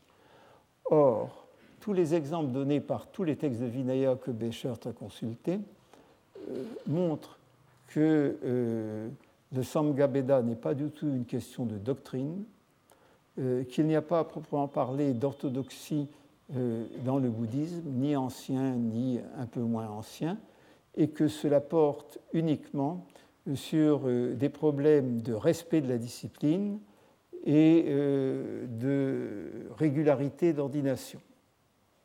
Et c'est effectivement ce qu'on voit euh, dans les trois premiers conciles bouddhiques, ça porte essentiellement sur des questions de, discipline. S'il est question uniquement de discipline, il est clair que ce texte ne se rapporte pas du tout à euh, la, au schisme idéologique qui a séparé les Theravadines euh, des autres sectes euh, qu'on peut appeler en gros Mahasamgika, des, sectes Mahasamgika, c'est-à-dire des sectes majoritaires. Et que la tradition pali a simplement repris à son avantage une histoire qui ne la concernait pas. Mais euh, il y a plus important que cela pour l'histoire du bouddhisme, c'est que si euh, les schismes euh, portent sur des questions de Vinaya, les différences entre ce qu'on appelle les 18, ou ce qu'on appelait les 18 sectes anciennes du petit véhicule, pour reprendre le titre du très beau livre de M. André Barrault sur ce sujet, euh, ne sont pas du tout des différences d'idéologie, mais elles sont essentiellement euh, des différences extrêmement légères portant sur euh, les règles de discipline, sur la façon de se conduire, sur ce qui est permis, sur ce qui n'est pas permis à un moine, et également sur les lignées d'ordination. Euh, il y a un certain nombre de règles qui vous disent euh, comment une ordination doit être faite, y compris comment doivent être prononcés euh, les mots qui servent à l'ordination. Il y a à ce sujet un très beau livre de M. Bizot, en partie inspiré par Inuber, mais qui est un très très beau livre. Et donc, c'est depuis cette époque que beaucoup de gens euh, se refuse à traduire Nikaya par secte, sauf par, par, vieille habitude, et que l'on cherche quelque chose euh, de différent euh, qui marque le, que ce qui sépare les sectes, ce n'est pas un problème d'orthodoxie ou d'hétérodoxie, c'est-à-dire un problème relatif à la doctrine, mais quelque chose qui a rapport avec l'organisation interne des groupes bouddhiques. C'est pour ça que euh, l'on prend assez souvent école, euh, qui renvoie, qui n'est pas un très bon mot, euh, parce que ça renvoie aux écoles philosophiques encore. On n'est pas très loin du mot secte, et que l'on essaierait de, Le meilleur mot serait le mot ordre, mais il se trouve qu'avec la, déchristianisation de la France, lorsqu'on prononce le mot ordre, plus personne ne pense à l'existence d'ordres monastiques euh, comme les jésuites, les capucins, les dominicains. il faut considérer que c'est quelque chose de ce genre-là. C'est probablement ordre monastique euh, qui serait la meilleure traduction de Nikaya. Donc vous voyez, à partir d'un texte et à partir du travail de M. Bécher, euh, l'on avance quand même beaucoup. Euh, la légende euh, attribue à Ashoka euh, un voyage à la frontière de ce qui est aujourd'hui le Népal, ici, à Rabagrama, pour ouvrir un stupa et répartir la part de reliques qui s'y trouvaient, qui représentait un septième des reliques du corps du Bouddha. Euh, la, la, diviser en 84 000 et la répartir dans toute l'Inde. C'est effectivement euh, une légende en ce qui concerne le terme 84 000, qui est un chiffre traditionnel. De toute façon, si vous divisez un septième des cendres d'un corps humain en 84 000, vous voyez la taille minuscule des reliques, ce serait assez difficile. Mais ce qui est clair, c'est que lorsque l'on va dans les endroits où les stupas anciens sont conservés ou fouillables, la diffusion des stupas et donc les stupas étant toujours accompagnés d'un monastère, la diffusion des communautés monastiques remonte à Ashoka dans beaucoup d'endroits. C'est le cas par exemple à Taxila ou Dharmarajika, c'est le cas dans le Swat, euh, où il y a également un Dharmarajika qui archéologiquement euh, remonte au IIIe siècle ou un peu plus tard. C'est le cas à Sanchi. Et euh, comme je vous l'ai dit également dans, un peu en avant dans ce cours, M. Hertel a montré que une partie des grande partie des restes bouddhiques que euh, l'on attribuait à l'époque du Bouddha était en fait daté du IIIe siècle, c'est-à-dire de l'époque d'Ashoka. Il ne fait aucun doute euh, que c'est l'appui du pouvoir euh, qui a permis une expansion du bouddhisme à la fois vers le nord-ouest et vers le sud. C'est une expansion qui est à l'époque très minime quand on regarde les restes de stupa et les, et reliquaires de cette époque, ça n'est euh, pas, c'est vraiment très, très peu de choses. Mais c'est la première implantation et c'est à partir de là qu'effectivement euh, le bouddhisme va devenir une religion euh, pan-indienne. Et la légende a gardé les traces de cela avec cette, la légende de l'envoi de missionnaires euh, dans toutes les parties de l'Inde, même si ceux-ci sont euh, censés avoir euh, comment dire, converti des centaines de milliers de, de personnes. En tout cas, ça, ça, il est très certain que la diffusion du bouddhisme dans l'Inde doit beaucoup au pouvoir politique et également ce qui va être une caractéristique du bouddhisme à partir du 1er siècle avant notre ère, c'est-à-dire un culte des reliques, qui théoriquement euh, pose problème du point de vue de la doctrine euh, au bouddhisme ancien, à tel point euh, que le Milinda Panya consacre deux pages à expliquer à un roi grec que, que, bien que le Bouddha ait entièrement disparu, le culte des reliques est quand même admissible et, et explicable. Ce n'est pas parce qu'on arrive à expliquer ce culte par un certain nombre de sophismes euh, qu'il est originel. Alors que euh, les paroles du Bouddha euh, montrent qu'il n'entendait pas du tout qu'il y ait un culte de ces reliques après sa mort.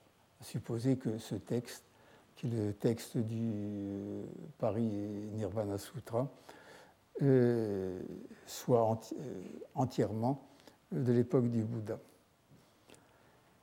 Une autre chose qui, qui apparaît qui est dans les inscriptions d'Ashoka et qui est datée pour la première fois par Ashoka, par ces inscriptions, bien que c'est probablement existé avant, euh, c'est la pratique des pèlerinages, des pèlerinages aux lieux saints. il y a, euh, comme je vous l'ai dit, euh, une inscription extrêmement discutée où l'on trouve la phrase Ayaya Sambodim. Il est parti pour la Sambodhi que les uns interprètent sur le fait, comme le fait qu'il est devenu un bodhisattva, c'est-à-dire quelqu'un qui veut obtenir la bodhi.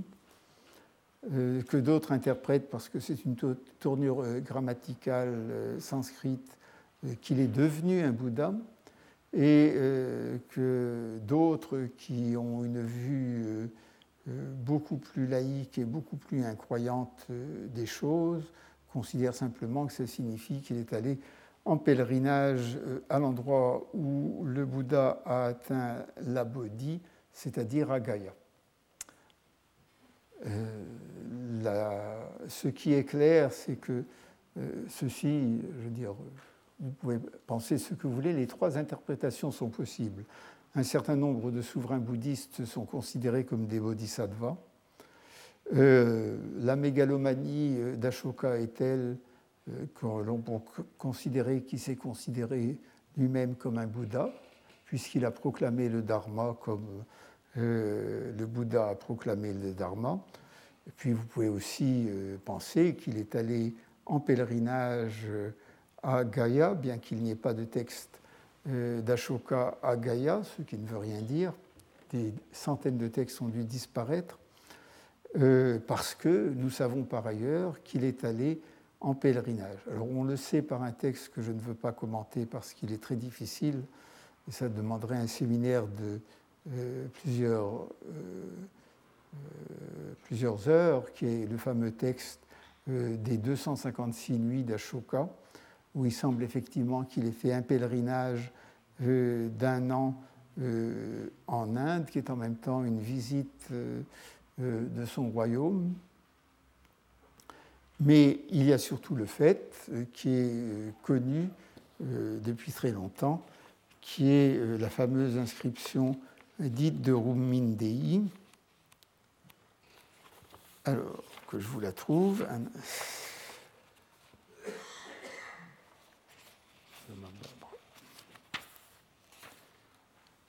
C'est l'inscription de Rumindei, dite aussi de Paderia. Alors, Rumindei, c'est le nom actuel euh, de la ville népalaise qui, dans l'Antiquité, s'appelait Lumbini. Rumindei, c'est Lumbini Devi.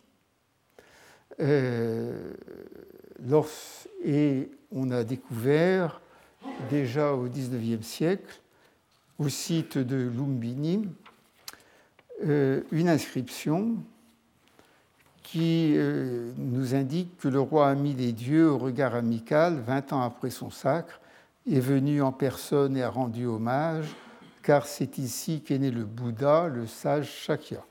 Il a fait faire une muraille de pierre et monter un pilier de pierre, parce que le bienheureux est né ici, le village de Lumini a été libéré de taxes et mis au huitième. Lumini, Rumindei, vous voyez que vous êtes en Magadie là. Euh, il y a quelques commentaires de Falk là-dessus, mais ça porte sur euh, des termes techniques euh, comme la muraille de pierre. Et pas très loin de Lumbini, vous avez Anigali Sagar, à la frontière népalaise, mais cette fois du, côté, du côté indien. Vous avez le roi ami des dieux au regard amical, 14 ans après son sacre, a agrandi du double monument du Bouddha Konakamana. Et après son sacre, il est venu en personne, il a rendu hommage. Donc on est sûr au moins qu'il est monté de euh, Patna, si j'arrive à le trouver, ça doit être par là, oui, de Patna euh, euh, de Patna jusqu'à Lumbini, Nigalisagar. C'est une route directe et si vous regardez l'album de M. Falk, vous verrez qu'elle est, jalonnée de colonnes d'Ashoka. Alors ces deux petits textes prouvent d'une part euh, l'existence de la croyance dans des Bouddhas du passé, le Bouddha euh, Kanakyamuni, le culte des Bouddhas, le culte des stupas. Mais évidemment, ça établit de façon absolument sûre euh, le lieu qui, à peu près un peu plus d'un siècle après la mort du Bouddha, paraissait pour être le lieu de sa naissance, c'est-à-dire deux siècles après la naissance, deux siècles et demi après la naissance il n'y a pas de raison de, douter euh, que Shakyamuni ne soit né à Lumbini, qui, euh, nous disent le texte, est à une journée de marche de Kapilavastu, euh, la capitale royale des Shakyas, la capitale de Shuddhana. Il se trouve que Lumbini est juste sur la frontière, mais sur la frontière, hein, comme Strasbourg est sur la frontière allemande et juste sur la frontière entre l'Inde et euh, le Népal, que cette frontière est une frontière récente euh, qui date du XIXe siècle et qu'elle a pris beaucoup d'importance euh, à cause du tourisme bouddhiste et en particulier du tourisme japonais. De quel côté vont atterrir les avions pleins de touristes japonais qui vont rendre hommage au Bouddha et en même temps faire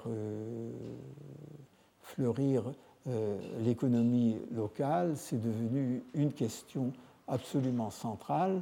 Les Indiens n'ont pas voulu contester que Lumbini soit au Népal parce qu'il euh, y a une frontière, une frontière telle euh, que vous ne pouvez pas passer euh, directement en Inde de là. Il faut faire un détour de 250 km pour trouver un poste frontière. Et la question est donc si les Indiens n'ont pas Lumbini, est-ce qu'ils ont Kapilavastu? Les Népalais, de leur côté, puisqu'ils ont Lumbini, veulent aussi avoir Kapilavastu. Alors depuis 30 ou 40 ans, il y a une grande querelle à ce sujet. Euh, chacun euh, disant euh, c'est moi qui ai, qui ai Kapilavastu. pour l'instant, ce sont quand même les Indiens qui l'emportent parce qu'ils ont des inscriptions. C'est-à-dire qu'on a trouvé dans des monastères qui sont de l'autre côté de la frontière enfin, du côté indien de la frontière, des sceaux portant le nom de Kapilavastu. Ces sceaux sont quand même euh, très postérieurs à Ashoka, mais enfin, Kapilavastu s'y lit très bien, et ce sont des monastères de Kapilavastu. Et les Népalais disent oui, oui, mais nous, on a une vraie ville, c'est Tilarakot, ce que les Indiens contestent. Euh, je dois dire que lorsqu'on regarde les choses euh, de l'extérieur, c'est ça l'avantage pour une question de ce genre de ne pas avoir d'esprit nationaliste. Euh, il est clair que, d'une part, les Indiens ont certainement raison pour une partie de Kapilavastu, que les monastères sont de Kapilavastu, mais que surtout toute la querelle résulte du fait que Indiens et Népalais croient dur comme fer que Shuddhodana et son fils, euh, le futur Bouddha, euh, habitait euh, une grande ville avec des palais en dur, des fortifications, etc. Alors qu'il est bien clair qu'au IVe, au 5e siècle de notre ère, dans cet endroit de marécage, il y avait quelques bourgades, quelques villages, et que si on trouve quelque chose comme Kapilavastu, ça sera une collection de huttes et non pas un établissement fortifié. C'est ce qu'a dit de manière plus élégante que moi euh, M. Hertel. Donc, euh, la, querelle euh, indo-népalaise sur le site de Kapilavastu n'a strictement aucun intérêt, sauf de celui de savoir où les charters japonais vont atterrir. pour l'instant, comme la majorité des sites bouddhistes, et en particulier les deux sites principaux de Gaïa et de Sarnath sont en Inde, ce sont les Indiens qui gagnent. Hein. Donc euh, voilà où l'on en est. Euh, la dernière euh, nouveauté dont je voudrais parler brièvement, c'est un problème d'histoire de l'art. Vous savez que, à part quelques terres cuites, l'art indien commence tester, commence avec les fameuses colonnes d'Ashoka, et le chapiteau de Sarnath a été longtemps euh, l'emblème euh, de la République indienne. C'est encore son image qui est sur le sceau officiel de la République indienne, mais il commence à disparaître des billets de banque, alors qu'avant il était sur tous les billets de banque. Euh, on a euh, toujours dit euh, que ces chapiteaux étaient une création de l'époque d'Ashoka et que faite en partie grâce à des artistes grecs venus de l'Empire achéménide. C'est une possibilité. Ah, c'est une possibilité. La réalité est quand même un peu plus complexe. Euh, la euh, première chose, c'est qu'il y a eu une série de, de M. Irwin, qui était le conservateur de l'Art Museum, qui a montré qu'un certain nombre de ces colonnes étaient antérieures à Ashoka. Et c'est exactement ce que dit Ashoka, qui dit qu'il faut graver ces textes partout où il y a des colonnes. On n'entend plus ah. Mais je vais parler plus fort, j'ai presque fini. Ah, c'est mon, mon, micro aussi. ils sont gens. Personne ne m'écoutait, personne ne m'a dit qu'on n'entendait plus.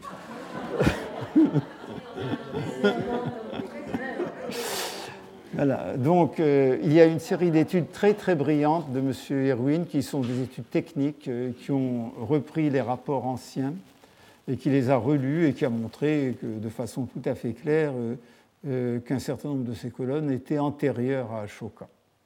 Hein, donc s'il y a eu influence de l'art achéménide et d'artisans grecs, c'est probablement antérieur à Ashoka. Euh, ça ne veut pas dire que toutes les études de, les études de M. Irwin sont acceptables. Et il ne faut pas penser qu'à l'époque Maurya, euh, on a édifié ces colonnes en se souvenant de l'axe du monde euh, des populations néolithiques, oubliées par tous les textes indiens. la seconde étude a été faite par M. Falk justement dans son euh, justement dans son album euh, Ashokan Sites and Artifacts.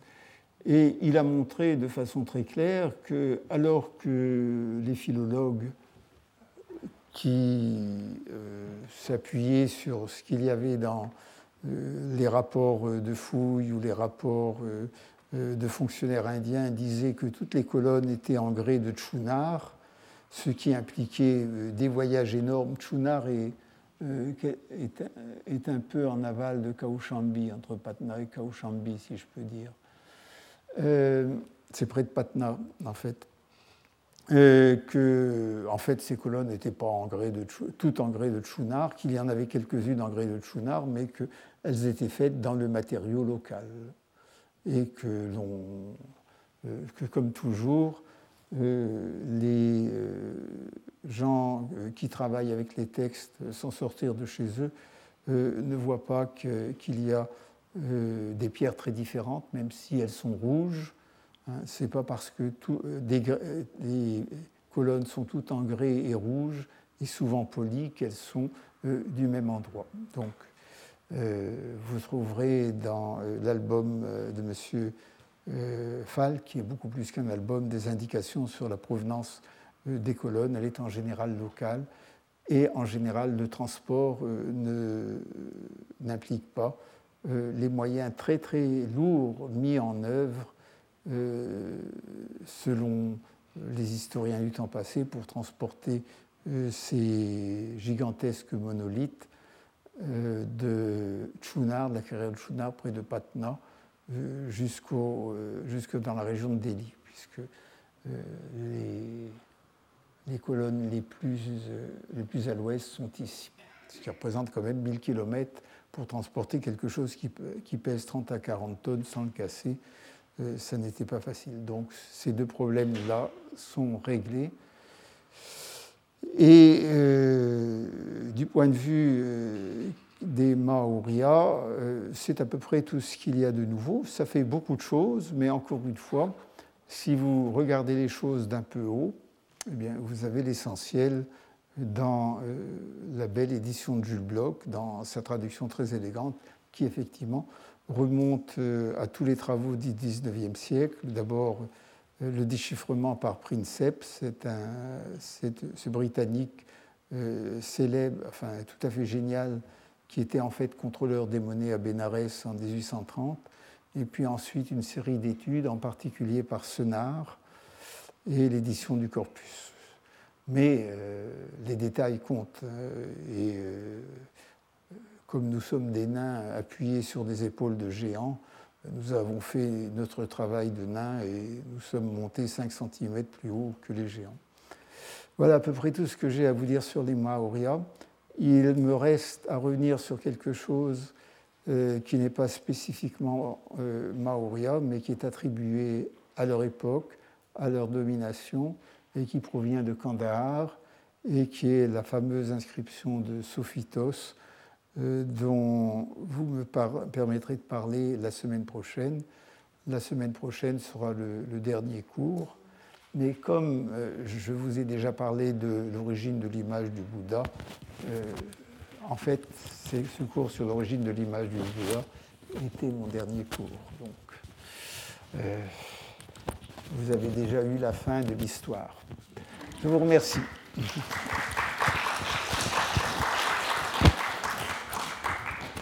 Retrouvez tous les contenus du Collège de France sur www.colège-2-france.fr.